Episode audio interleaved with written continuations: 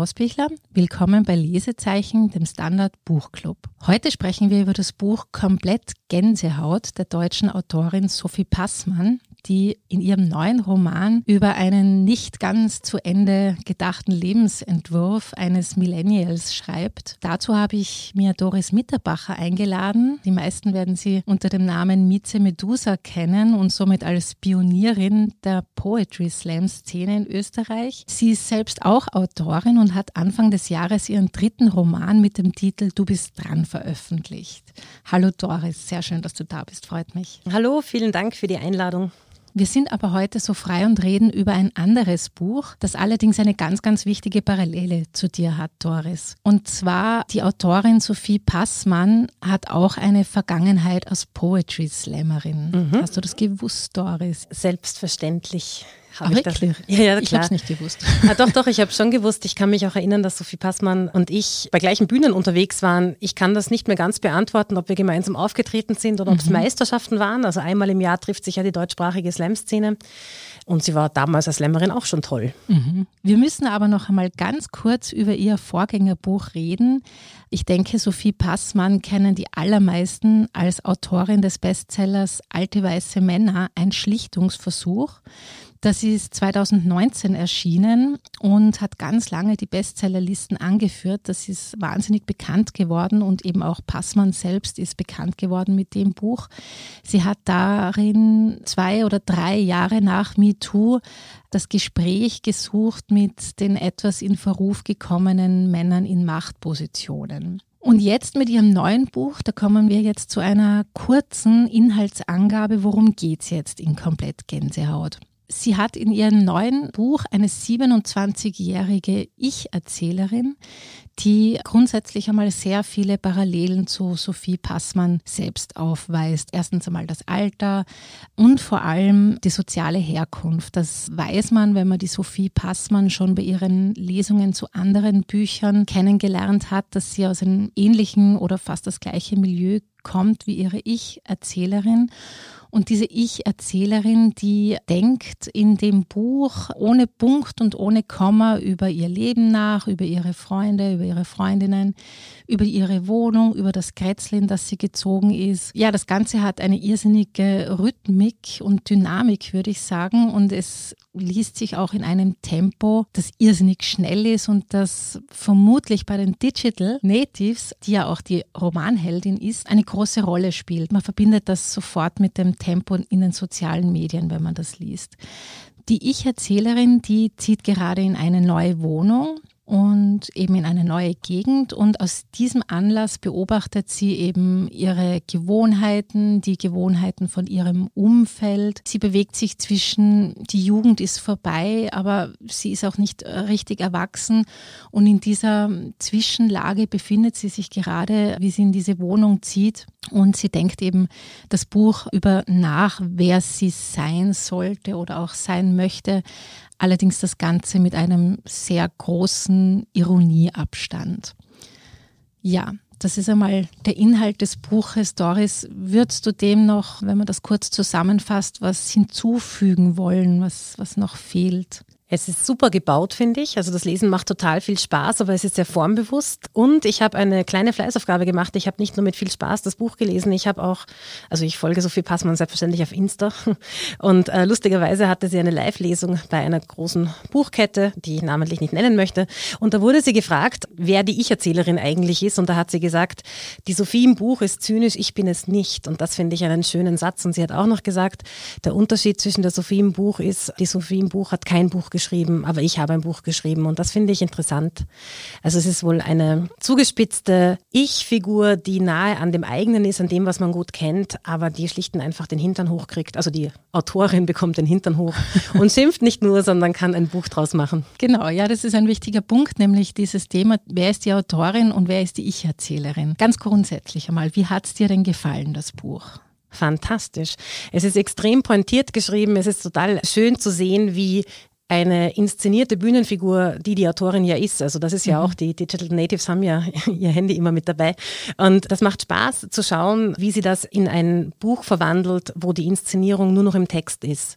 Mhm. Und man kann natürlich als Add-on sie im Internet verfolgen und mhm. äh, Freude dran haben.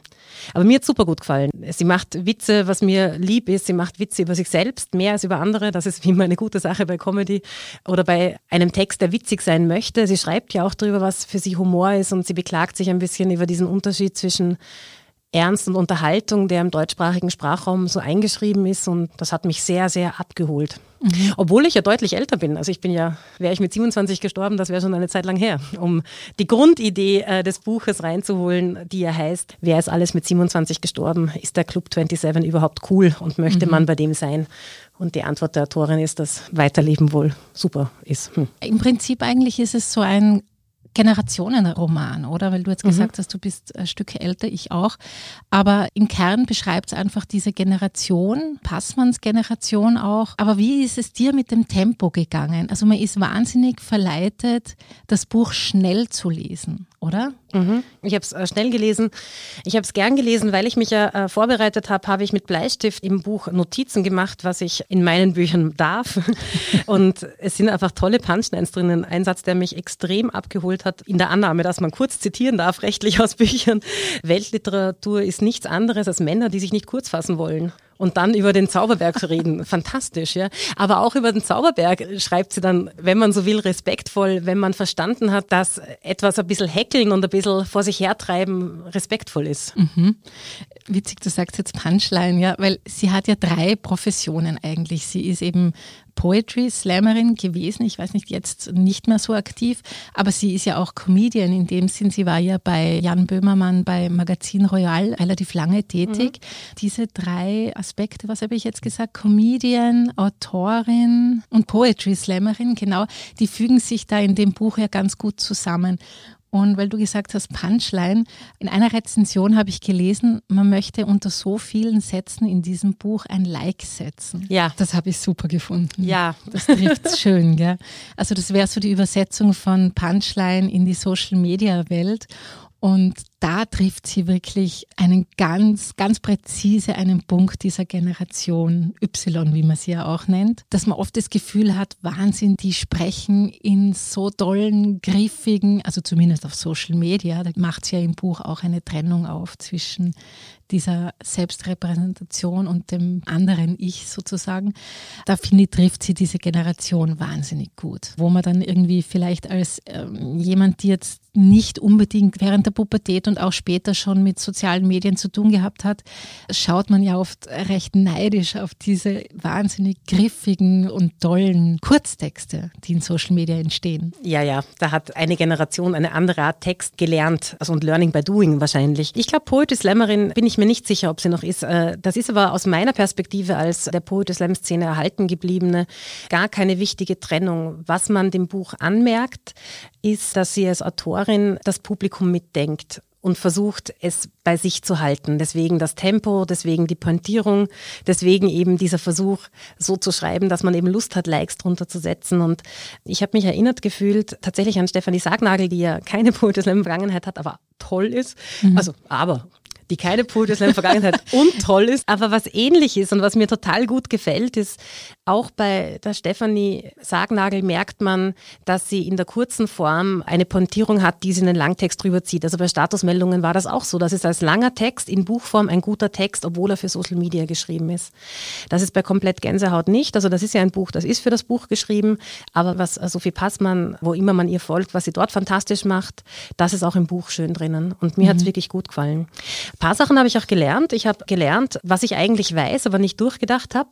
Sie schreibt irgendwo im Buch darüber, dass die massenmediale Gleichzeitigkeit etwas ist, das ihre Generation nicht mehr kennt. Und wir kennen das natürlich. Also wir kennen eine Welt, in der das Wort Hauptabendprogramm eine Macht hat. Und das ist schlicht und einfach dann auch interessant und macht Spaß. Aber wie gesagt, ich habe es wegen den Sätzen gelesen und für mich hat sich auch die Frage nicht sehr gestellt, ob ich die Figuren, die beschrieben werden, also sich selbst oder den Freundeskreis oder die Idee von sich selbst, ob ich die mögen würde, war mir eigentlich egal, aber den Text habe ich sehr gefeiert. Ich habe es auch wahnsinnig gern gelesen. Das Einzige, was ich einwenden würde, mir ging es ein bisschen zu schnell weil mir ist aufgefallen, dass ich lese und lese und dann merke ich, komme so in dieses Tempo und in, dieses, in diesen Rhythmus rein und habe aber den Inhalt darüber vergessen. Und ich musste oft, also mir ist es öfter so gegangen in dem Buch, dass ich noch einmal zurückblättern musste und noch einmal das Ganze stärker auf den Inhalt lesen musste, weil sie mich einfach so in diesem Stil schon ein bisschen zu schnell mitgerissen hat manchmal. Das ist ja auch etwas, das geht mir ja bei Social Media auch so. um wieder diese Parallele aufzumachen, dass ich einfach äh, über das Tempo oft Schwierigkeiten mit dem Inhalt habe. Und ich habe sie vor zwei Monaten, glaube ich, interviewt zu dem Buch. Ich habe es jetzt ein zweites Mal gelesen. Und mir ist aufgefallen, der Inhalt ist wirklich stark. Ja. Also das ist mir beim ersten Mal, sind mir so diese inhaltlichen Ebenen noch gar nicht so bewusst geworden, die so dicht sind in diesem mhm. Buch. Und was ich auch wahnsinnig angenehm finde, bei ihr als Autorin und generell als Entertainerin, sie ist wahnsinnig uneitel.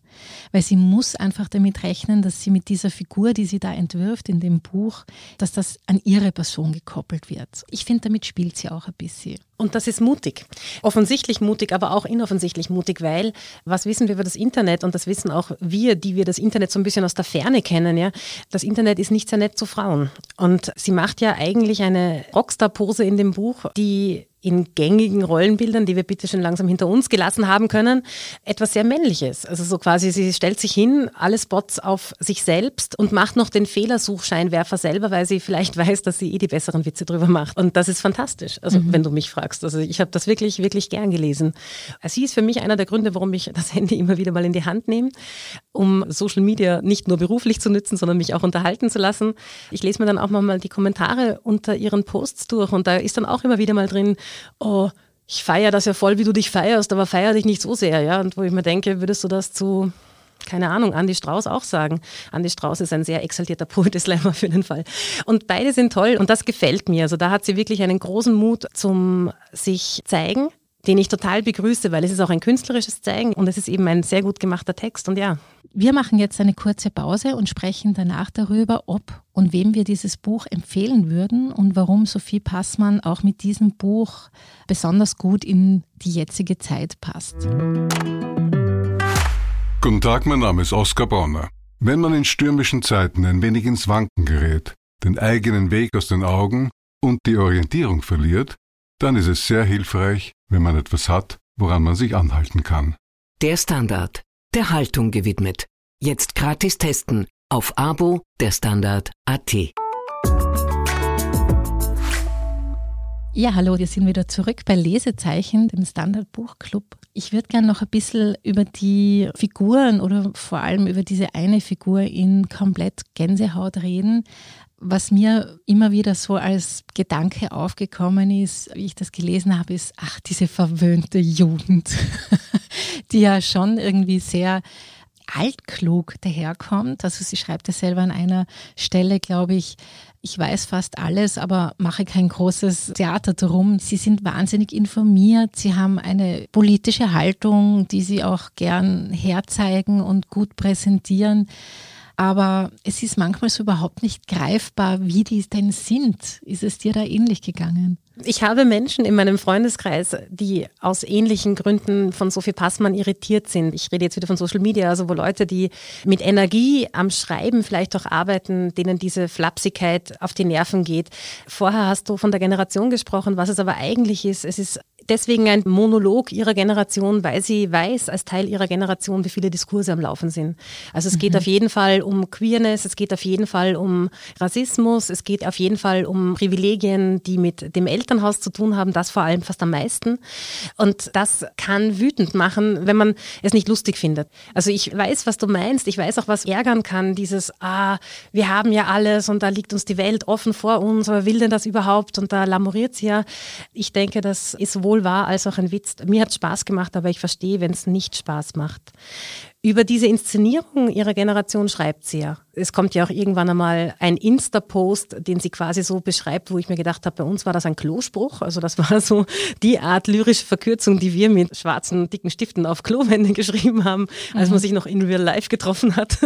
Das finde ich dann auch wieder interessant. Aber diese Inszenierung, die kritisiert sie ja auch. Das ist ja auch etwas, was sie hinterfragt im Text. Dieser Schein und alles leibernd und hier ein Post vom leibernden Essen, das ich esse und hier ein Post von meiner Weltreise und so weiter. Und da macht sie auch Witze über sich und ihre Generation. Aber ich würde sagen, sie kennt ihre Privilegien. Mhm. Genau, das habe ich auch irgendwo gelesen in dem Buch. Man könnte demnach gar nicht so genau wissen, was jetzt der Unterschied zwischen dieser Generation oder dieser Ich-Erzählerin und dem alten weißen Mann ist, über den sie mal geschrieben hat. Und die Person hat eben genau das geschrieben, nämlich, ja, die wissen halt um ihre Privilegien. Das ist der einzige Unterschied. Das fand ich auch ganz interessant, weil man, es ist zwar ein Generationenroman, liest sich sofort so, aber wir haben jetzt schon über viele Unterschiede geredet oder über viele Spezifika an dieser Generation. Aber stellenweise bekommt man dann doch das Gefühl, aha, eben jetzt ist sie 27, jetzt will sie in diese Erwachsenenwelt eintreten und ganz viel ist ganz gleich wie bei ihren Eltern. Also diese Findung von dem, wer bin ich denn über Konsum zum Beispiel, wie ich meine Wohnung einrichte, wie ich mich am Balkon präsentiere, so quasi, was ich koche, was ich esse. Also da ist sie ganz nah bei diesem, ja, bei dieser Soziologie, also beim Pierre Bourdieu mit den feinen Unterschieden, wo sie ganz klar eben die Bilder, die Bücher, die Einrichtung beschreibt, die sie ein Stück weit zu dem machen sollen, die sie werden wollen, diese Kinder dieser etwas spießigeren Welt, wo sie sich aber teilweise jetzt auch hinbewegen. Also es ist auch ein bisschen beides. Man lernt viel über diese neuen Kulturpraktiken, die es da gibt, aber vieles ist auch wahnsinnig gleich, oder? Und ist das nicht eine Wahrheit über die Welt? Weil jetzt mit Mitte 40 darf ich es ja sagen, ich lebe auch viel mehr wie meine Eltern früher, als ich mir mit 18 möglicherweise ausgemalt habe. Und das ist da, wo es gut ist, gut und da, wo es schlecht ist, schlecht. Und im Großen und Ganzen, glaube ich, steht das ein bisschen so drinnen. Ganz toll, das ist etwas, was ich wirklich mir erwünscht hätte, in meiner äh, Pubertät zu lesen, aber ehrlich gesagt, jetzt passt es mir auch noch. Es sind sind die Stellen, wo sie über das Mädchen oder junge Frau sein schreibt. Also da gibt es eine Passage drin, die davon handelt, die Frage zu stellen, eine junge Frau wird angesprochen und ansprechen ist dieses Verb, ja, es gibt eine Zeit im Leben von jungen Frauen, wo das einfach das richtige Verb ist, weil man still dasteht, während Männer einen ansprechen. Das ist eine super Passage, in der ich mich total wiedergefunden habe und da habe ich auch das Gefühl, wir haben aktuell junge Autorinnen, die sichtbar sind, die diese Sachen beschreiben, über die wir viel zu wenig geredet haben und der Mangel an Büchern, die das erzählen, war für mich einer der Gründe, glaube ich, Autorin zu werden. Und insofern ein Reichtum und wie schön. Wir haben ja die Frage schon gestellt, wem wir das Buch schenken würden. Ich würde es wahrscheinlich jungen Frauen schenken, die ich kenne, aber ich weiß, wem ich es wirklich schenken werde, ist, glaube ich, ein alter weißer Mann, den ich kenne. Man kann okay. ja. okay, also die Frage, ob wir es empfehlen würden, glaube ich, haben wir schon beantwortet. Wir würden es, glaube ich, beide empfehlen, oder? Fix. okay, und du an einen alten weißen Mann, an jüngere Frauen? Es ist insgesamt ein gutes Geschenkbuch und was eigentlich schön ist, es ist, glaube ich, ein Buch, das sich auch an Leute schenken lässt, die nicht per se viel lesen. Wegen der Lesegeschwindigkeit, wegen dem, man kann sich wiederfinden und es ist eine Generation und man erfährt da was, auch weil es jetzt nicht die Länge vom Zauberberg hat, um nochmal Sophie Passmanns Weltliteraturanspruch äh, zu thematisieren. Und insofern, glaube ich, kann man es gut verschenken. Ich würde noch ergänzen, ich glaube, dass es auch sehr gut ist für Leute, die einen gewissen Kulturpessimismus haben und eben auf diese jüngere Generation schaut als die ewigen Selbstinszenierer. Dieses Buch, würde ich sagen, zeigt, dass es sehr wohl viele Leute gibt, die eine sehr kluge Distanz zu dem haben und das auch sehr gut damit umgehen können, ohne dass es eine unangenehme Nabelschau immer sein muss. Ja, also ich glaube, das ist schon ein Buch für Kulturpessimisten und Pessimistinnen, würde ich sagen. Ja, das finde ich schön. Wenn ich noch einen Satz vorlesen darf, der mich, den ich auch total gefeiert habe. Sophie Passmann schreibt, es gibt dieses fundamentale Missverständnis, Ernsthaftigkeit sei tiefsinnig und Humor sei oberflächlich. Unterm Strich kommt man gut weg, wenn man bei einer Lesung berührt den Kopf zur Seite legt und mit den Tränen kämpft. Und eine Seite später, Spaß ist eine unfreiwillige Reaktion auf etwas, was gut gemacht ist. Alles an Spaß ist kompliziert. Und da erzählt sie ein bisschen von ihrer eigenen Poetik, also quasi auch von dem, dass es ja wirklich ein gut gemachter Text ist, ein recherchierter Text und es ist ein super Text, der Witze auf Kosten des Kanons macht, aber den Kanon ja zur Kenntnis genommen hat. Insofern ist das mit dem Kulturpessimismus super. Vielen Dank, Doris. Eine klare Empfehlung also von Mieze Medusa. Schön, dass du da warst heute und mit mir über das Buch Komplett Gänsehaut von Sophie Passmann geredet hast. Es war mir eine große Freude. Unsere nächste Sendung Lesezeichen gibt es am 16. April, bei dem wir über den Roman Vom Aufstehen von Helga Schubert reden werden. Wir würden uns wieder sehr freuen, wenn ihr mitlest und uns Fragen schickt an album.derstandard.at. Wenn ihr die nächsten Folgen nicht verpassen wollt, abonniert uns bei Apple Podcasts oder Spotify. Und wenn euch dieser Podcast gefällt, freuen wir uns über eine 5-Sterne-Bewertung. Vielen Dank fürs Zuhören und bis bald.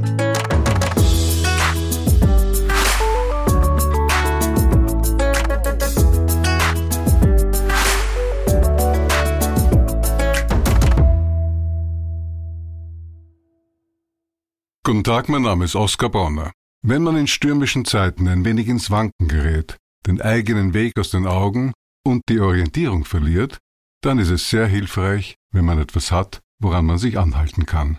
Der Standard, der Haltung gewidmet. Jetzt gratis testen auf Abo der Standard.at.